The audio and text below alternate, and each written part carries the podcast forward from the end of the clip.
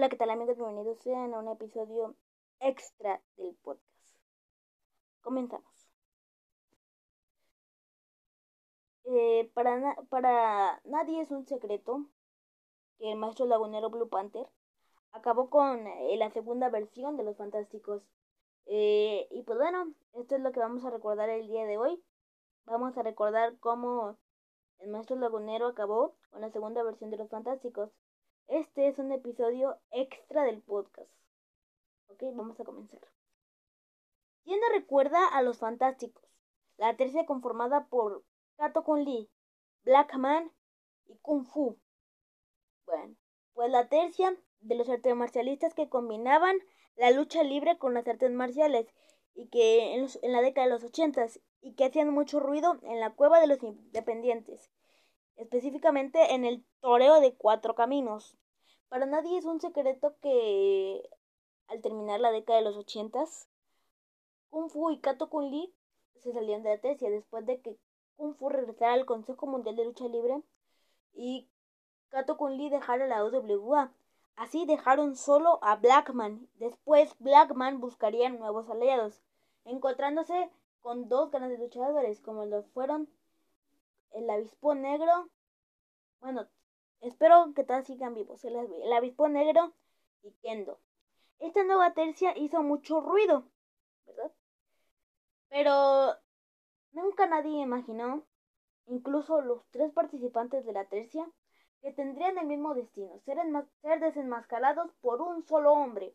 Y ese hombre se llama Blue Panther. Así que el día de hoy, queridos amigos, recordaremos como Blue Panther, el hombre que acabó con los fantásticos. Comenzamos. El primero en enfrascarse con una, en una rivalidad contra el divino lagunero Blue Panther, porque no sé, no estoy para decírselo, pero el récord de apuestas de máscaras y cabellera del divino lagunero se cuentan por decenas, por decenas. Y es que el divino lagunero ha sido protagonista de capítulos memorables y nos encordados. ¿Cómo olvidar? ¿Quién no se acuerda de eso? ¿Cómo olvidar cuando desenmascaró a Lop Machine después de que Lop Machine, Lop Machine le aplicara un martinete? ¿O cómo olvidar cuando vio caer su máscara ante el villano quinto, Ray Mendoza Jr. Rocambole, en una lucha de antología. Incluso cuando empató ante el 440 Negro Casas. Este, pues se cuenta por decenas. El primero en enfrascarse en una rivalidad con el Divino Lagunero fue Blackman. Eh, incluso estos dos integrantes habían formado una gran pareja desenmascarando a las Torres Gemelas. Y después de que se enfrascaron en una en una rivalidad este permítanme, déjenme bostezar. Bueno, continuamos. Eh, se llevó a cabo la lucha de máscara con bueno, era tanta la rivalidad que la, la, lucha de máscara contra máscara se llevó a cabo el 16 de febrero de 1988 en el Toreo de Cuatro Caminos. Ahí Blackman, unos meses antes, había eh, destronado a Blue Panther como campeón welter del Toreo de Cuatro Caminos. Eh, eh, era tanta la rivalidad que Blackman comenzó la lucha haciendo unos topes impresionantes. Cuando Blackman sale de tope, se pega con el palo de la butaca, de cuenta el palo le pega a Blackman en su cabeza, como el villano quinto. Si vieron la lucha de Blue Panther contra el villano quinto, bueno, cuando Blue Panther sale de tope, hay uno que empuja al villano quinto pegándosele, pegándolo, se, se pega en el brazo de la butaca, en los tubos. Haz de cuenta así Blackman. Entonces fue tanta eh, que se pegó que Blackman no, no logró llegar antes de los, la cuenta de los 20 segundos. Al terminar la lucha, el second de Blackman, el avispo negro, se lanza sobre Blue Panther, eh, retándolo máscara contra máscara. Esta lucha llegaría seis meses después. El avispo negro buscaba vengar la caída de la máscara de su amigo y compañero. Eh, la lucha se, desarrolló normal. Fue también en el torneo de cuatro caminos esa lucha, si no me equivoco. Si me equivoco, corríjanme.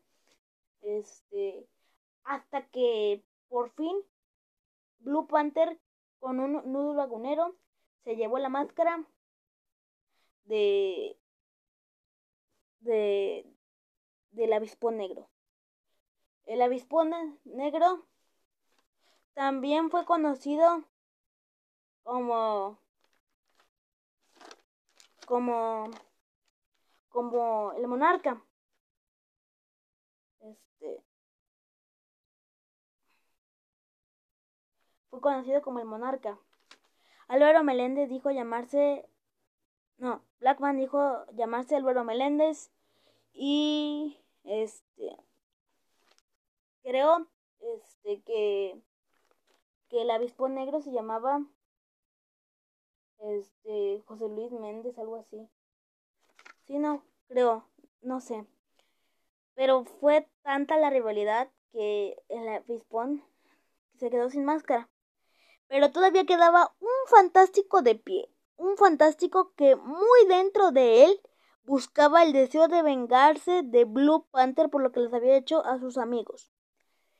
Ese era Kendo. Eh, la lucha de máscara contra máscara eh, se llevó a cabo en el auditorio Fausto Gutiérrez de Tijuana. Fue el escenario para la lucha de máscara contra máscara Blue Panther contra Kendo. Eh, fue una lucha muy polémica debido a que las dos, a la primera caída, las primeras dos caídas se llevaron por la vía de la, de la descalificación y ya en la tercera caída eh, Blue Panther, ¡pum! que le da la vuelta. De hecho, déjenme decirles algo, ahí Kendo ha tenido oportunidad de ganar porque Kendo eh, no estaba tan lastimado como Blue Panther. Kendo todavía tenía la máscara bien intacta, de cuenta intacta. Si ustedes ven la lucha se darán cuenta que la tiene intacta. Y Blue Panther estaba muy, pero muy, pero muy lastimado. Y allí es cuando Kendo debió aprovechar para hacerle la casita o para hacerle la cavernaria, no sé, etcétera, etcétera. Pero en la tercera caída fue muy polémica. ¿Por qué? Porque Blue Panther, aprovechando la distracción de Kendo, aprovecha para hacerle un, este, un, nudo lagunero variante de con tirabuzón, arrancando la rendición de Kendo.